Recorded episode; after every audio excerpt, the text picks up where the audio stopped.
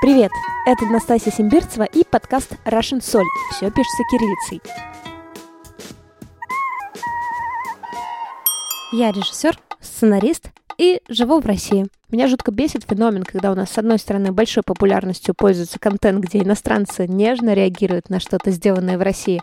Ну, там, твит Стивена Кинга о сериале «Эпидемия» или фотография рэпера Асап Роки в бабушкином платке. А с другой стороны, присутствует стыд и жуткое сопротивление, чтобы признать самостоятельно свои сильные стороны и честно, без самоуничижения поговорить о слабых.